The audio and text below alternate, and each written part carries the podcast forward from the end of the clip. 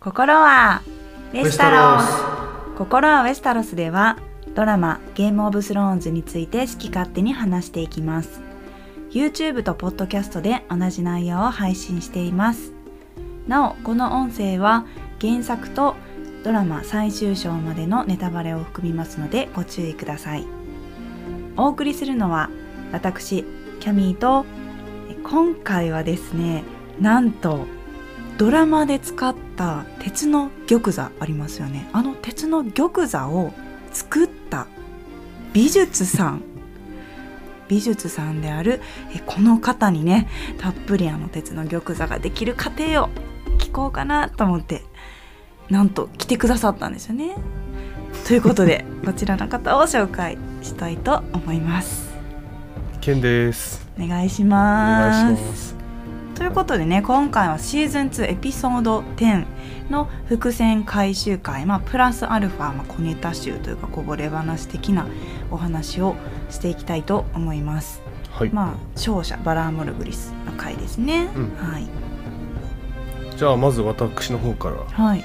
えードラゴンストーン上でうん。スタニスとメリサンドルが、えートークをしてる。はい場面がありまして、ちょっとスタニスが落ち込んでる時でしょ？落ち込んでるっていうかそうですね。メリサンドルの言ってるの嘘やないかみたいな。うんうんう。うんん、メリサンドルの言ってる予言を疑ってるというか、はいはい。ちゃんと見せてくれよみたいなうんこと言ってる時に、えーメリサンドルはスタニスにこう言うんですよ。これからいろんな人を裏切る。部下たちを裏切り家族も裏切る。うんとスタニスに、まあ、中忠告じゃないけどはい、まあ予言の一つですよね。言ってるんですけどまあ家族を裏切るというのははい。まあシリン姫のことですようね、ん。シーズン5エピソード10で、はい。もう衝撃的でしょあの展開は。うん、まさかと思いましたけどね。そうですねうん、これはもうスタニス終わりましたなというフラグが立った一話でもあるかなと思うんですけど。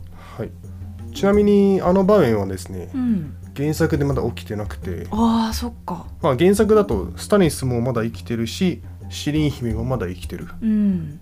しシリン姫を生贄にするみたいなうん。話は特に出てないんなるほどね。ですけどジョージ・ R.R. マーティンが、うん。えー決めてることらしいです。あもうこれはすでに確定なんだ。うん、まあその前後のねそのやり方というか演出とかはうん違うんでしょうけどうん。スタニスの判断によってシリーンを殺めるみたいなことは決まってると。なるほど。はい、なんならスタニスって原作でまだちょっとイケイケどんどんなねそうですね。ポジションですもんね。スタニスは今ウィンターフェルを奪回しようとしてるうん。とこですう。ん。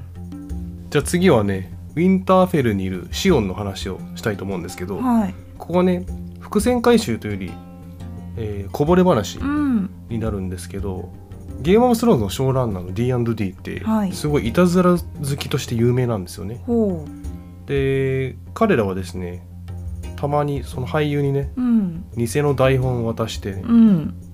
怒らせたりうん。驚かせることをうん。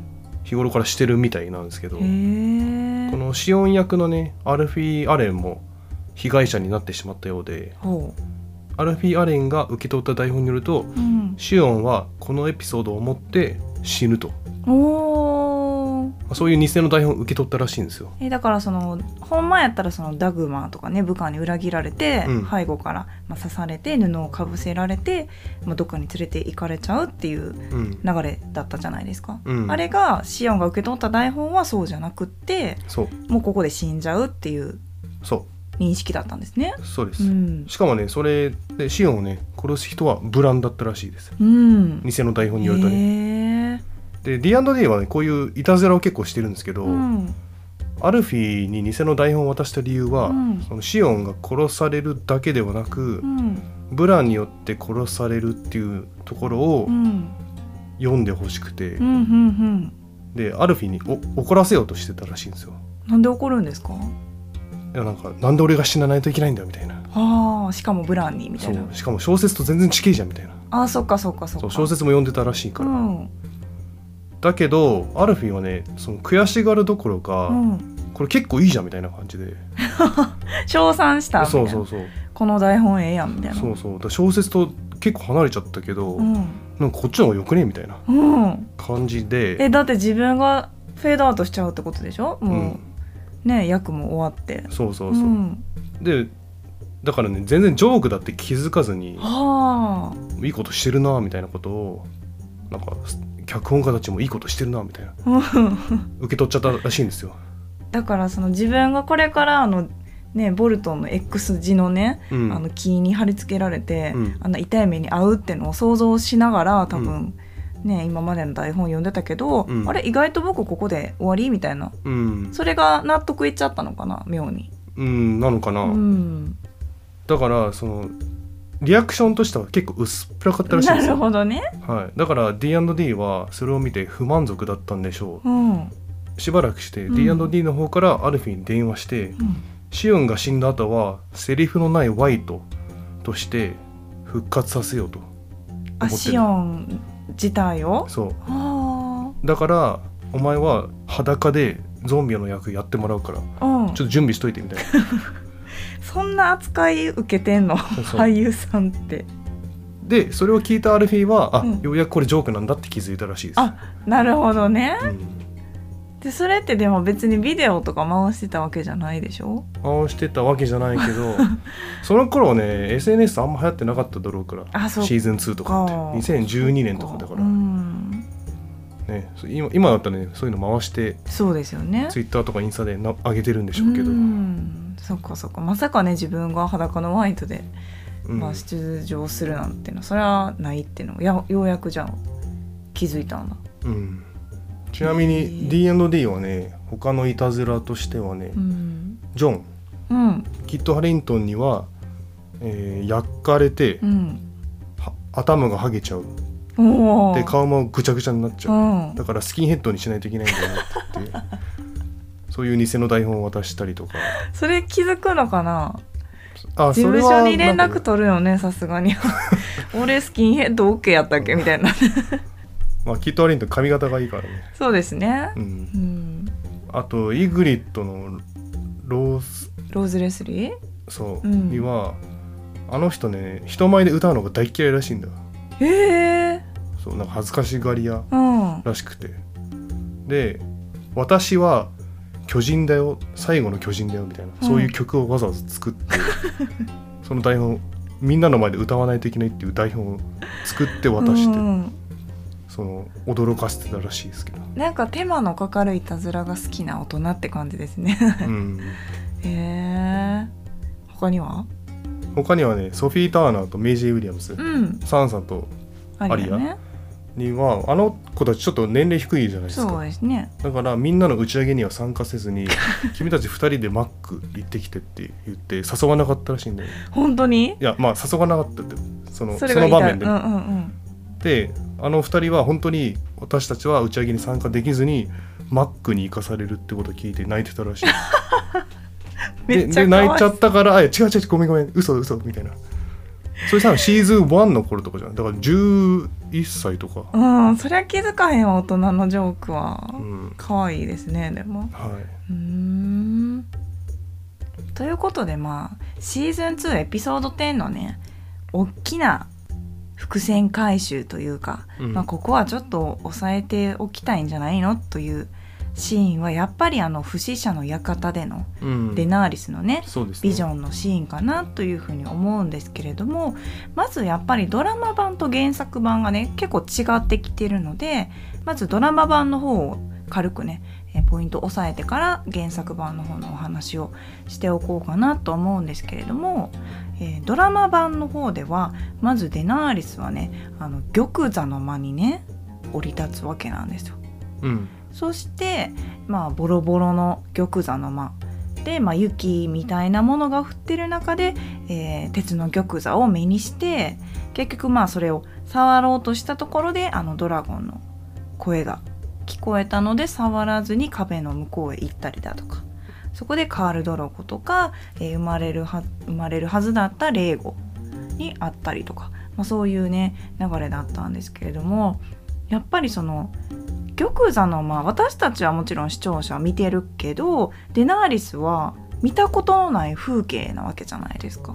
うん。結局まあウェスタロスにはいた時期あったけれどもそれはもう胎児の頃でだしドラゴンストーンのみだから、そうですよね。生まれたのもドラゴンストーンうん。城、キングザンに行ったことないから、うん。けれども私たちが知ってるようなあの玉座の間だとか、まあ、壁とか壁の向こうとかそういうのが見えてるってのがねすごい面白いなという、ね、あのシーンだったんですけどあれはどうですか？あの雪説か灰説かみたいなのあったじゃないですか。うん。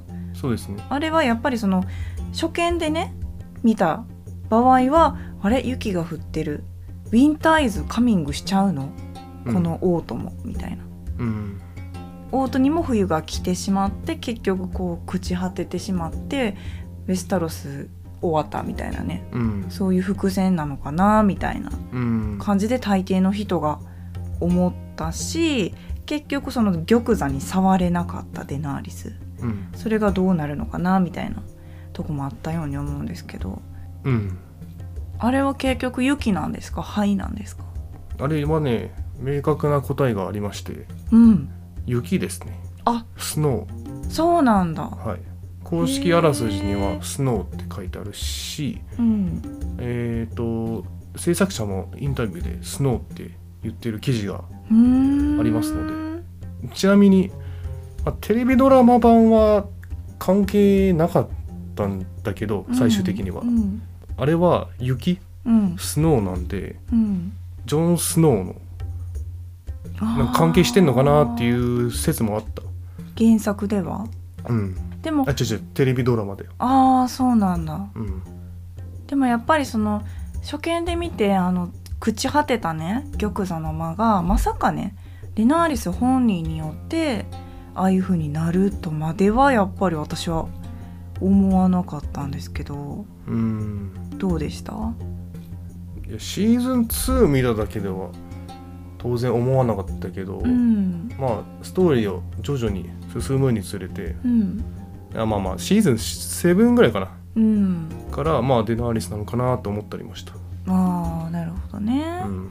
まあ、やっぱりそのダーガリエンの血というかねそういうのが垣間見える場面もねやっぱりあ増えてきましたもんね後半は。うん。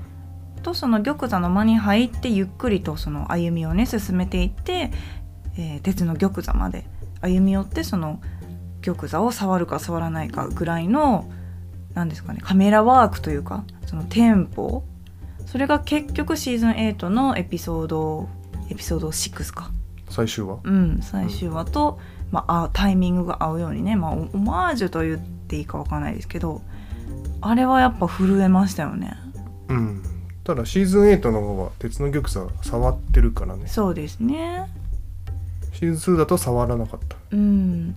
あとはあの壁の向こうに行くシーンがあったじゃないですか。うん。で私はなんか最終的にこれは灰なんじゃないかっていうふうに思ってたんですよね。その公式あらすじを見たことがなかったんで。うん。その「はい」かなって思った理由は、まあ、もちろんその最終的にデナーリスが「まあ、灰の女王」になるんじゃないかっていう予想とあとは玉座の間に入った時って雪みたいな確かに降ってるけどデナーリスね寒がってないんですよねそんなに。うん。でその壁の向こうに行った瞬間思わず身を縮めちゃうというか腕をちょっとさそる誘うようなさするようなねそういうシーンがあったからあれ？さっきまでいた玉座の間ってもしかして雪じゃないんじゃないの？っていうふうにそういう推理もしてたんですけど、でもあれは公式あらすじではもう雪ってことがはっきりしてるんですね。うー雪です、ん。でも結局その最終的に雪も降ってましたしねシーズン8の最終話で。雪と灰が混じってるような。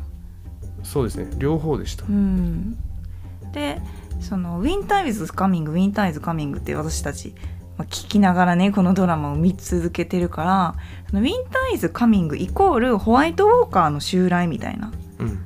インプットがされてたんですけど結局そのデナーリスのああいう行動によってもうウェウェスタロス全体がなんだろう冬が来るっていう意味が季節的な冬というよりかはその何ですかね。時代？冬の時そう代みたいな。そうそうそう、そういう意味でのあもう廃れてしまったウェスタロスみたいなそういう意味でのウィンターイズカミングという風に受け取ることもできたのかなというふうにうん。思いましたね。その通りだと思います、あそうですか。はい、うん。この後デナーリス壁の向こう側に行くじゃないですか、はい行きますね。はい、当然この時は壁の向こう側なんて行ったことない。うん。ですがまあこれはシーズン7を案じてたんでしょうねあ壁の向こうに行くよっていうことですか？はい、まあ、実際いあー。行きましたし、はあ、はあはうん、ちなみになんかカール・ドロゴの息子さんあ、うん。いたじゃないですか。まあ、レーゴ。ね。カール・ドロゴとかまあレ デナーリスの息子でもありますけど。カール・ドロゴさんの息子さうんん。いたじゃないですか。あれはなんか裏話があるんですよね。あそうですよね。あの、まあ、赤ちゃん黒髪の赤ちゃんは、うんあのゲーム・オブ・スローンズのスチールカメラマンうん。の女性の方、ヘレン・スローン。うん、の本当のね息子さんで、うんね、特別出演みたいなそう。感じになっちゃったんですけど、まあ、赤ちゃんどっかおらんかってなって。うん、ね彼女の赤ちゃんになったのかな？そう。流れはまあ分かんないですけど。その現場にいたプロモーション用の写真を撮ってたカメラマンさんのうん。息子さんを、まあ、無理やりというかはいはいはい、ちょうど良かったからうん、使ったみたいな、でもやっぱりそのターガリエンの血を引く人はきっと銀髪なんだろうっていうね。うん。そういうイメージをあれ？黒髪なんだって思わすようなシーンでもあったしある意味そのジョン・スノーがねターガリエンであってもおかしくないと思うような伏線にもなったのかなというふうにもうん。思いましたけど、このカール・ドロゴが出てくるこのビジョンですよね。原作にはなくって全くそのカール・ドロゴは出てこないですもんね原作には。カール・ドロゴは出てこないね、うん、でこれなんかそのそれこそショーランナーの D&D がもう一回このカール・ドロゴ役のジェイソン・モモアにねうん。なんか会いたかったからわざわざこのビジョンをうん。作るようにしたみたいなうん。ことも言ってましたよね。確か。うん、確かにカール・ドロゴここで出てくる意味あんまあるかなって言われたらまあそこまでないうん、でもそのドラマの展開としてはその玉座には触らずドロゴとレーゴのいる幻のねあの黄泉の国みたいなところにも残らずデナーリスが自分の意思をはっきりと今私が抱えてる3人のドラゴンの息子のもとへ行くかなんかちょっとテストしたみたいな風に映してましたよね。うんま選択肢があって私はこっちを取るよ。うん。というまあ明確な意思表示というか。はい、で原作の方にはえ、まあ、心をかき乱すいろいろなものが見えるでしょうというふうにパヤットプリは忠告してるんですよねデナーリスに。でそれは愛らしい幻だとか怖い幻だとか珍しいものそして恐ろしいものなど。で過ぎ去った日々とかあとは来たるべき日々そして決して存在しなかった日々の光景や物音が聞こえるでしょうというふうに言うんですけれどもやっぱりこのドラマ版でもその過去の出来事だとかあとは来るはずだった出来事だったとかあとは決して存在しない日々みたいなのが、まあ交えてねごちゃ混ぜになってデナーリスのビジョンとして現れている感じがしますよね。うんうん、ということで、まあ、原作のビジョンはじゃあどうだったのということなんですけれども、まあ、すごい細かくねいろんなビジョンが本当に見えるんですよね。ドラマだと、まあ、34個ぐらいうん。だったけど原作はまあ20個ぐらい細かいのを合わせれば。そうですね、うん。デナーレスが見てるビジョンですうね、ん、それもやっぱさっき見たさっき言ったようにそのなんだろう過ぎ去った日々とか来たるべき日々とか決して存在しなかった日々みたいなそういうビジョンが見えるわけなんですが例えば黄金の冠によって亡くなっていくビセイリスのねビジョンだとかあとは、えーレイガーがトライデント川で殺されるようなシーン。でしかもそのレイガーはある女性の名前をつぶやいていた。それをデナーリスが、まあ、ビジョンとしてねうん。見てたりするんですよね。あとはまあスタニスかは分かんないんですけどスタニスらしき人が燃える剣を持っているようなビジョン。うん。影がない青い目の人みたいな。うーん。まあ、影がないっていうのはあれですかね。影を子供にしてそうそうそう。殺したってことかな？うんかなと思います、うん。まあ、これも本当にはっきりしてないというかはっきり答えは出てないですよね。まだ出てないですね、うん、あとまあ興味深いのは氷の壁の裂け目から一本の青い花が生え空気を甘い香りで満たしたみたいな表現がうん。あって、まあ、これもビジョンの一つなんですけどこの氷の壁っていうのはまあおそらくジョン・スノーのこと。そして青い花といえば、えーまあレーガー・ターガリエンがリアナ・スタークに渡した花も青い花だったようにリアナ・スタークイコール青い花みたいなねそういうのがあって、ジョン・スノーとリアナ・スタークのまあ関係性みたいなのを実はここでうん。なんとなく表現してるのかなみたいな。そうこの二人は関係してるよっていうの、うん。でも実際まだ原作ではそのリアナのこととか分かってないですもんねジョンの修正の秘密も。そうですね。うん、あとは、まあ、来たるべき日々、まあ、これから来ますよっていうビジョンなんかもあってそれは、えっと、ユンカイでデナーリスが奴隷を解放するじゃないですか。うん。その時に、まあ、ミサミサって言ってね、うん。皆さんみんなあの奴隷がねあのうん。デナーリスに駆け寄って手を伸ばして近づいていくみたいなね、うん。シーンがあるんですけどそういうようなシーン。うん。な1万人もの奴隷が、まあ、彼女に手を挙げて「まあ、母よ」というふうに叫ぶ。そういうビジョンもうん。あの、ね、不死者の館で見てたり、ね、するんですよね。うん。はい、そんな数あるビジョンの中でも特にうん。ここはちょっと押さえておきたいというかすごく興味深いなというようなビジョンがまあ4つぐらい大きくねあるんで、まあ、そこをちょっと紹介していこうかなと思うんですけれどもこれちょっと原作をそのまま言った方が分かりやすいかな？はい。はい、まず1つ目ある部屋では1人の美女が裸で床に寝転び4人の小人がその体の上を張っていた。1人は女の股の間で腰を上下させておりもう1人は濡れた赤い口で乱暴に乳首を引っ張ったりかきむしったり噛んだりしていた、うん。うん、っていうようなすごくなんでしょうね。卑猥？ちょっと不気味な卑猥な、まあ、ジョージ・アール・アール・マーティンが描きそうなうん。感じですけどさすがにドラマはここのねあの描写はなかったんですけどこれは一体何を表現しているビジョンなんですかね？はい。えーもう一回まあ簡単に言うとうん。一人の美女がいてうん。4人の恋人がその体をむさぼってたみたいなねはい。感じですよね。そういうことなんですけどこれは4人の王様のことですね。ほジョフリースタニスロブベイロンの玉座争い。あ美女は玉座なんでしょう。うあまあもともと五王の戦いだったんですけど、うん。このビジョンを見てる時はレンリはもうなくなってるんで、ーあそうですね。レンリを除いたジョフリースタニスロブベイロンの玉座争い、あー。じゃあ4人の王がうん、玉座を争ってるっていうビジョンをなんかちょっと湾曲してうん、見えてるそうです。感じ。はいこれはファンセオリーかなんかなんですか？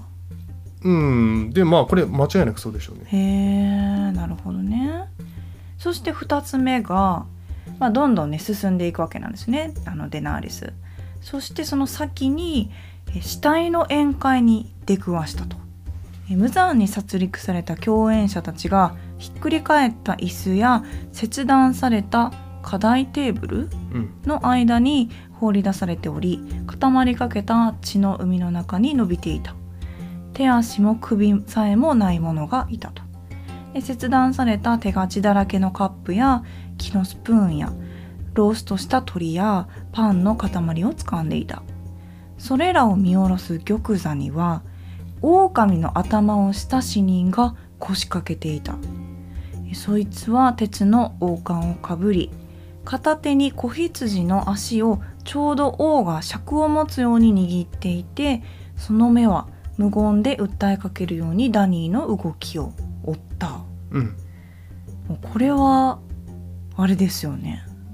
うん。まあまんまっちゃまんまですけど。はい。レッドウェディング。とロブ王の死ですね、うーんなるほどね、はい、無残にも殺戮された共演者たち。まあ、これはレッドウェディングの様子なんですけど、はいはい。その中に狼の頭をした死人が腰掛けていた。うん。これはロブのことですね。うん。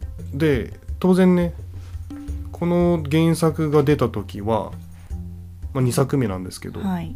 この原作が出た時は3作目ので起きるレッドウェディングは誰も知らなかったんで、うん。まあ、暗示していたっていうことですね。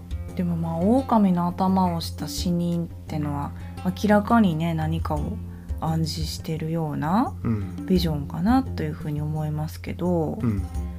もうだからこの時点では確実にロブはまあああいう亡くなり方をするのはジョージ・アル・アール・マーティンの中ではまあ決まってたと。そうです。おそらくねそういうことなんでしょう。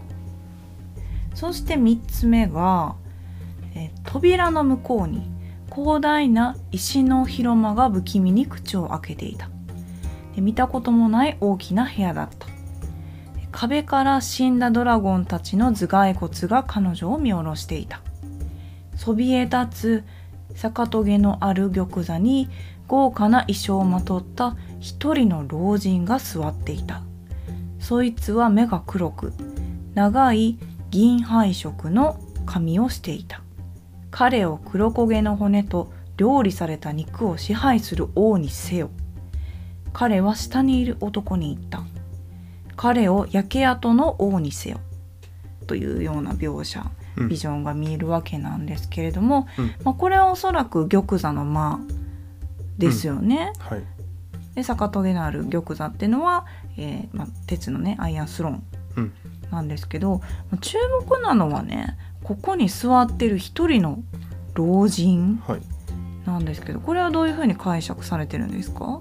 これはマッドキングですね、うーん。デナーリスのお父さん。はい、が彼を焼け跡の王にせよ。うん。と、まあ、誰かに指示をしてるんですけど、うん。えーマッドキングはもうロバートの反乱の時に負けそうだなって言ってうん、もう自分が負けるぐらいだったらキングザンニングを全部燃やしちゃうみたいな。あ英語だとブランダモーって言ってたじゃん。ーうん。そういうことですよね。うーんまあ焼け野原にして全部燃やした後に、うん。まあ王になりゃええわみたいなそうい灰うの王にしてやるみたいな、なるほどね。はい。うんそれをまあこれは過去のビジョンがうん。じゃあ見えてるということなんでしょうね。で最後もう一つこれ結構大きいかなと思うんですけどえそしてダニーは歩き出した。ビセイリスだわ。次に立ち止まった扉の前で彼女はまずそう思った。しかしよく見直すと違うようだったその男は兄の頭髪を持っていた。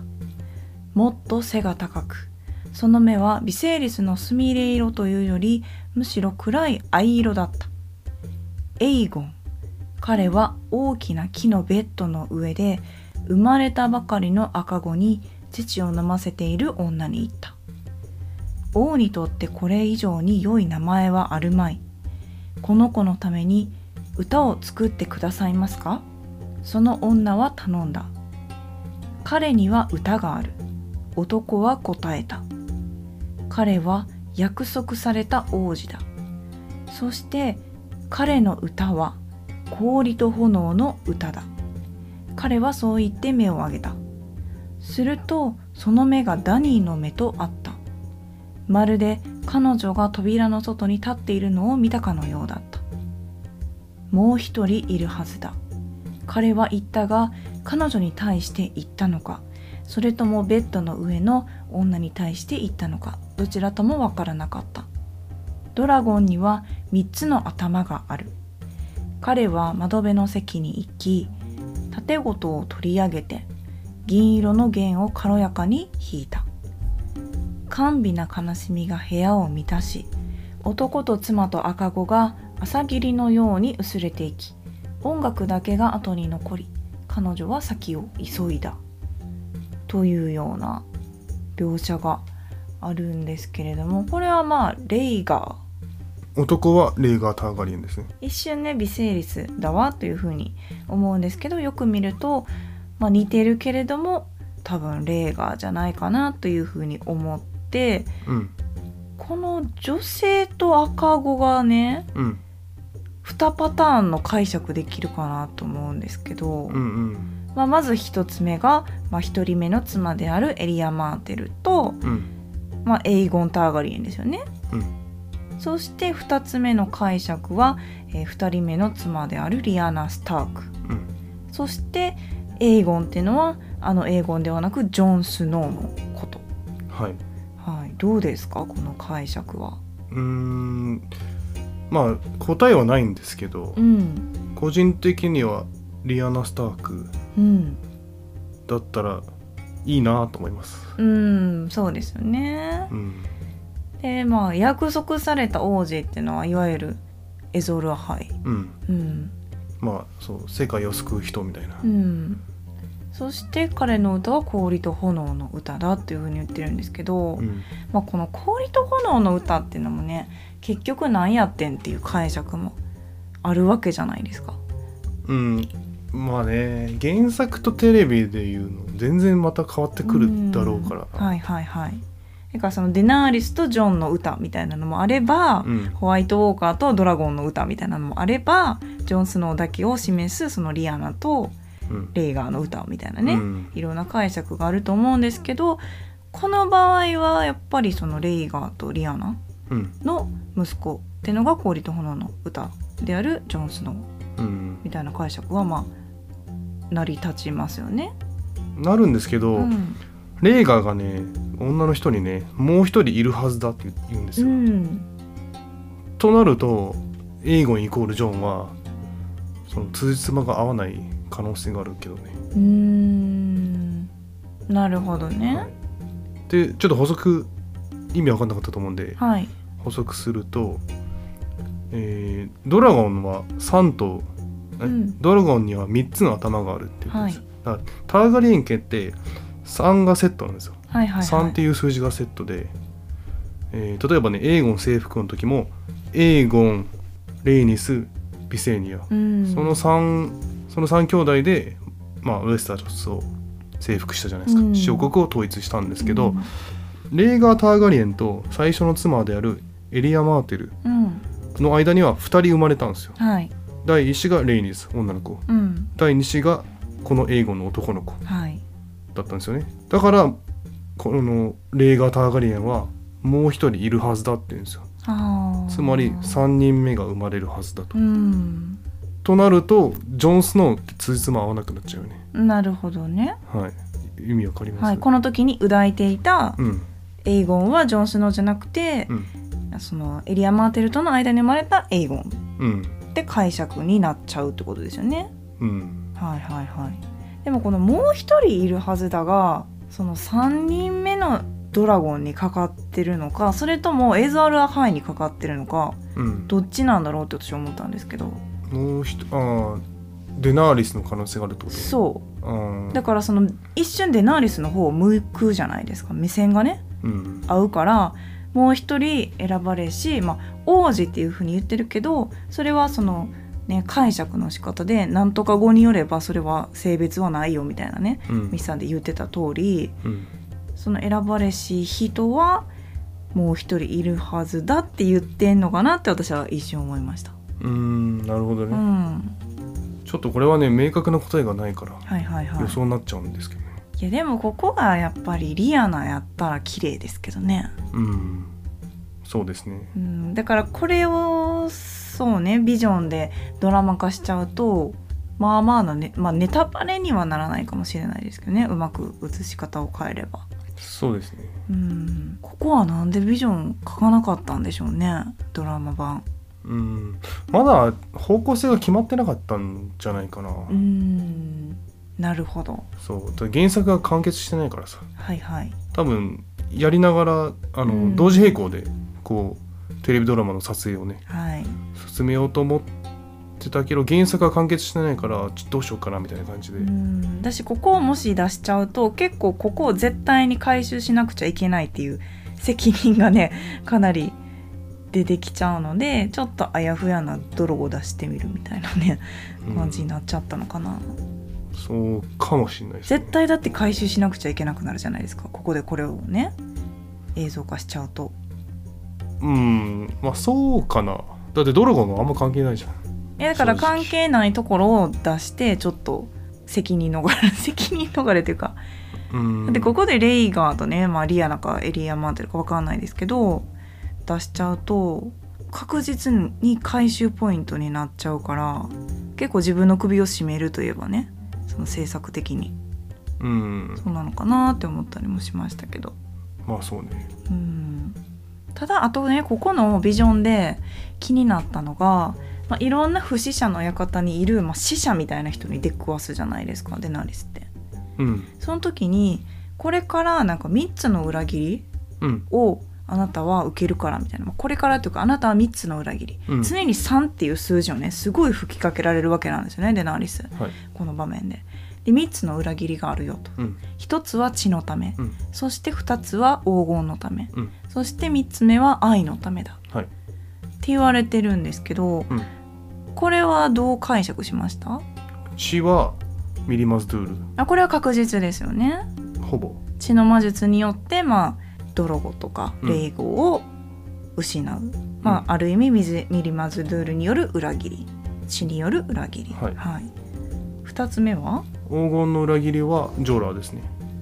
ああその死彫刻に変えるために？そうですね。まあ、うん。ジョラーは金のためにやってないんですけど、うん。まあなんつうの？その解釈としては。はいはいはい。自分がウエスタロスに戻りたいから、うん、まあ、ビジネスみたいなね。そうそうそう。う裏金的な、はいはいはい、そういう意味ですね。うん、でもこの時点ではデナーリスはそのジョラーのねうん。その裏切りは気づいてなかったのでここも一応原作的には伏線になってたと。はい。いうことであとは愛のためってのはやっぱりうん。ジョン・スノーですか？これはジョンになると思います、う本ん、原作も一緒で。うん、なるほどね。最終的にはこういうのもちょっとドラマで欲しかったなとも思いますけどね。うん。テレビはだいぶ縮小しちゃってるから、うん。拾いきれなかったでしょうしはい。あまりにも多いから、なるほどうね、ん、あとねあの今キャミーがね原作バージョンのうん。予言を何個か説明してくれたんですけど、うん。まあ、さっき言ったようにね全部で20個ぐらいあるんですよ。はい。デナーレスが見てるビジョンは。う。ん。でだいぶ省いたんですけど、あのー原作でしか出てこないキャラクターとか、うん。そういうの省いちゃったんですが、はい。ぜひね、まあ、原作はね原作なりの面白さがあるんで、うん。まだ読んでない人はねぜひ読んでもらってね。かなり腰重いですよ。私もまだ頑張って読んでますけど。うん。いや一日一章だったらいけるっしょ。でもたまにね一章が10ページの時もあればなんか35ページぐらいある時ありません？なんか今日なんか長いなみたいなありますもん。10ページはなくない？もうちょっとあるまあ、でし10ページはさすがにちょっとないですけど。ねえ意外とそのシーズン2のこの王老たちの戦記ょうん。デナーリスのビジョンビジョンというかデナーリスのパート意外と6回ぐらい6回ぐらいしかないやんみたいなね。6回は言い過ぎか。期間でね3回ぐらいしか出てない時とかねあったりして意外と少ないんですよね。こう見ると。んそうですね。思ったより少ないわ。下巻は確かそのザロズ・アンダクサスとかと出会ってうん。で不死者の館でビジョン見てうん。で最後あれホワイトベアドうんうんうん。ゴータンバリスターに出会って終わりみたいな。それぐらいしかなかったりするんですよ。うーん。つまりは余裕で読めるってこと。いやだから気になる人はデナーリスだけ読むのもありかなと思いますけどね。それ結構面白くないですか？ああそういう読み方、うん。なるほど。まあやったことない。けどまあ成立はするか。別に、しますします。うん、それ面白くないですか？そうですね、うん。じゃあつまりは余裕ってことで。そうですね。はい。はい。まあオーディブルとかねやってくれたらいいですけど一番は、はい。あちょっと最後に言いたいんですけど、はい。あの僕鉄の玉さんのデザイナーでもないんで ここで伏線回収するんですか？っと嘘を言の、はい、念のため言っときますけど。あれ図工得意じゃなかったですか？図工は1ですね、あ1でした。はじゃあそれはまあい、美術も1です。まあ次回はまあさすがにねシーズン3入るんでゲスト来てくれるんじゃないかなと期待してますが。はい。はい。ということでね次からはシーズン3にやっと入りますが私1話見てもうこれは興奮しました久しぶりに見て。うん。かなりねやっぱシーズン3から一気に面白くなるドラマですのでうん。解説、まあ、伏線回収ともに駆け抜けてねいきたいと思っております。はい。それではまた次回。バラーモルクリス